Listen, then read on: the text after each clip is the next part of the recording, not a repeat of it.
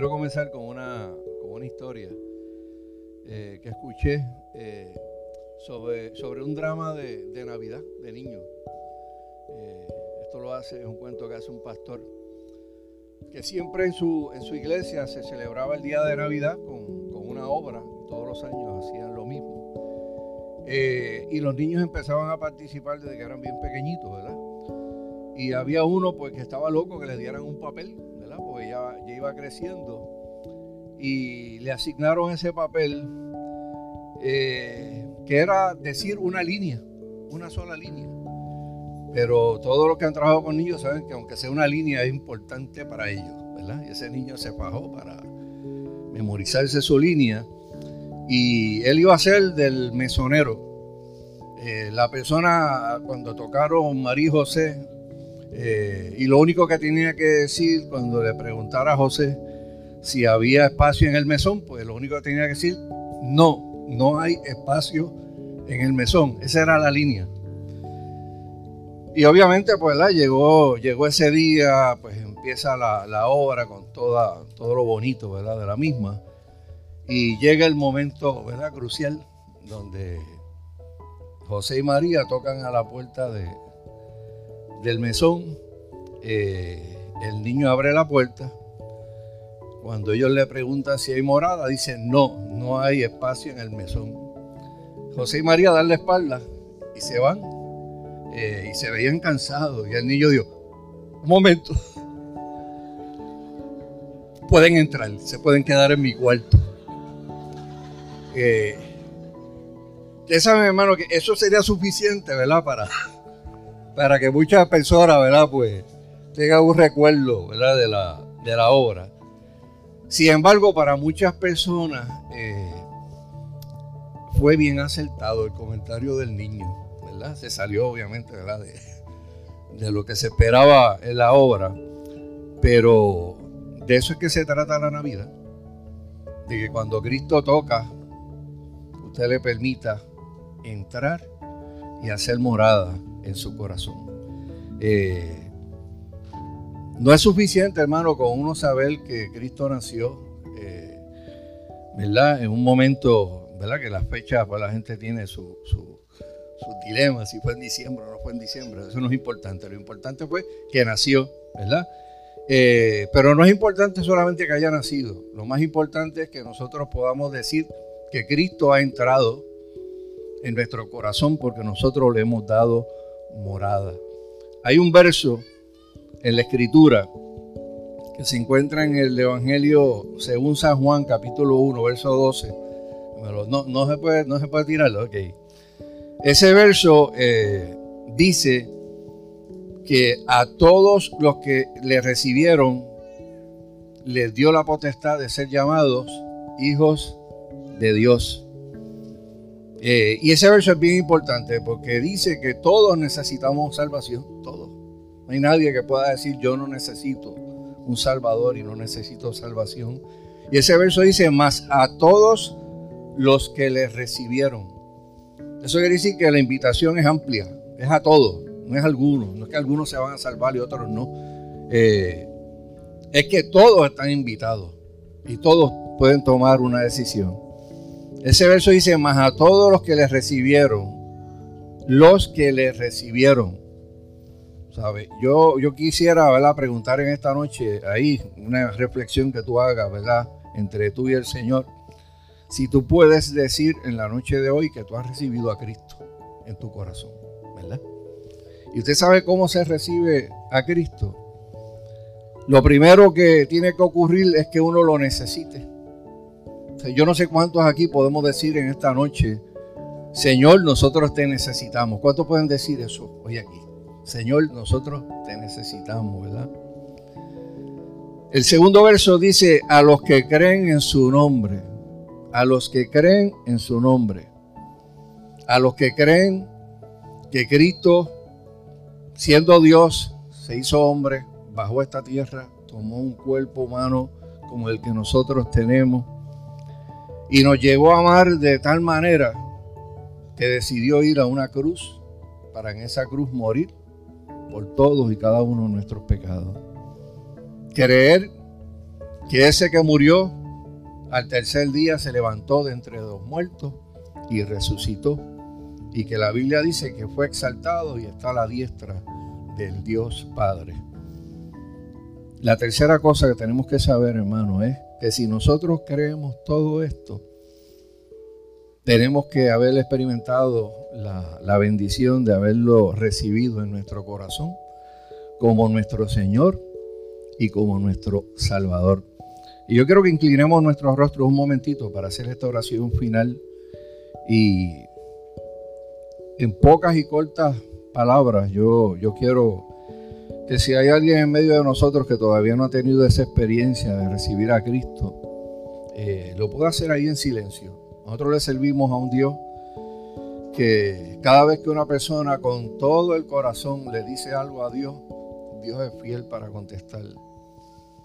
yo creo en un Dios personal, eh, un Dios que tiene todo el poder, ¿verdad? Porque dice la Biblia que Él es todopoderoso que puede estar escuchando en este momento a miles y miles y miles de oraciones de miles y miles de creyentes alrededor del mundo, pero creo en un Dios que es tan personal que cada vez que tú le abres tu boca, abres tus labios, aunque esté en silencio y no salgan palabras, pero de tu propio corazón tú le digas, Señor, yo te necesito, Él va a inclinar su oído, te voy, te va a escuchar.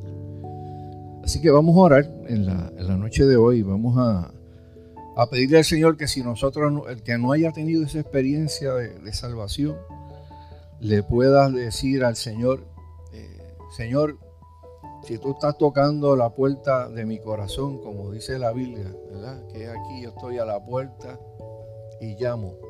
Si alguno oye mi voz y abre la puerta, entraré a él y cenaré con él. Eh, esa es la, la promesa del Señor en Navidad que si alguien no tiene al Señor en su corazón y le dice, Señor, yo te necesito y yo reconozco que tú eres el Hijo de, Dios y yo te quiero entregar toda mi vida, yo quiero que tú hagas conmigo lo que tú quieras hacer. Y créame hermano que lo que Dios quiere hacer con cada uno de nosotros es bueno.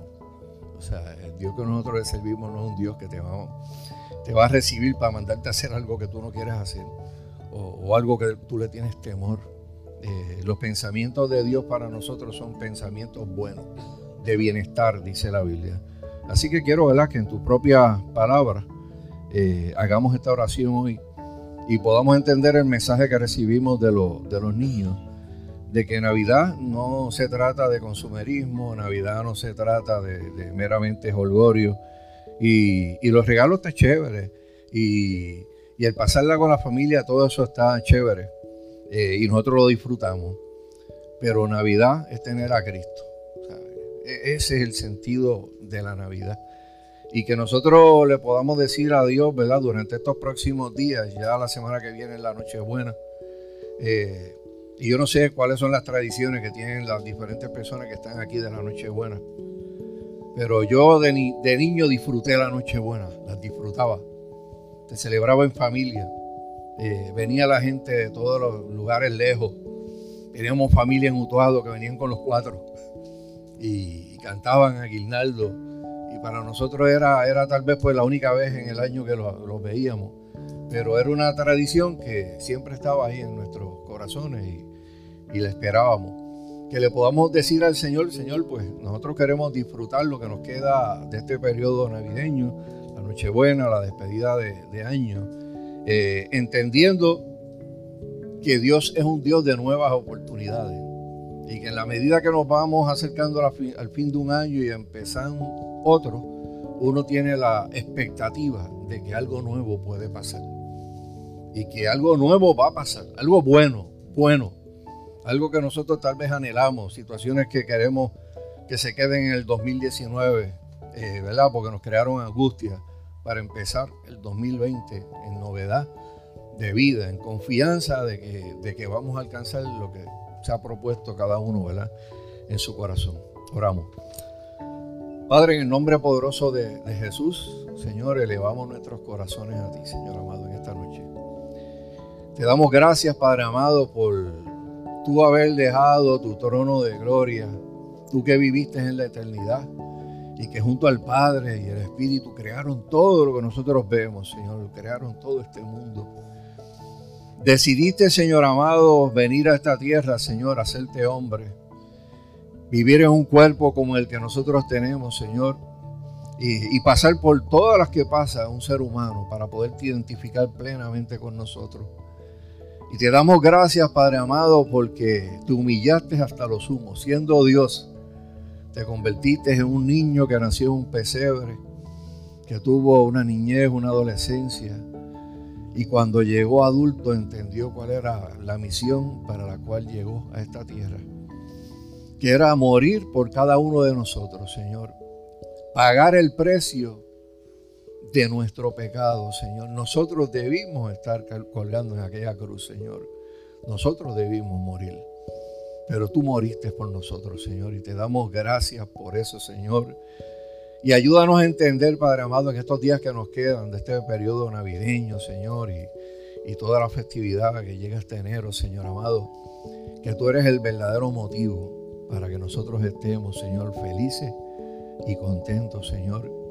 Que nosotros, Padre amado, hagamos este propósito, Señor amado, en estos días que nos quedan de, de Navidad de pasarlo en familia, Señor, de buscar la familia, de visitar la familia, Señor.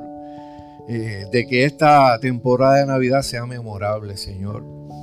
Y te pido, Dios, Señor amado, que los que ya son adultos y crían niños, Padre amado, pues eh, le enseñen el valor de más que una tradición, Señor amado. Que puedan realmente reconocer desde niños, Señor, el verdadero significado de la Navidad. Que puedan amar, Señor, como tú nos amaste a nosotros, Señor. Te damos gracias por este tiempo que nos permitiste estar aquí, Señor, eh, en tu presencia, porque tú dices en tu palabra que donde hay dos o más reunidos en tu nombre, allí tú estás. Así que, Señor, qué bueno que estuviste con nosotros en la noche de hoy.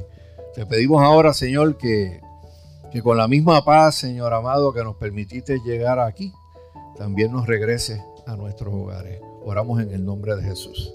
Amén y amén. Dios les bendiga a todos.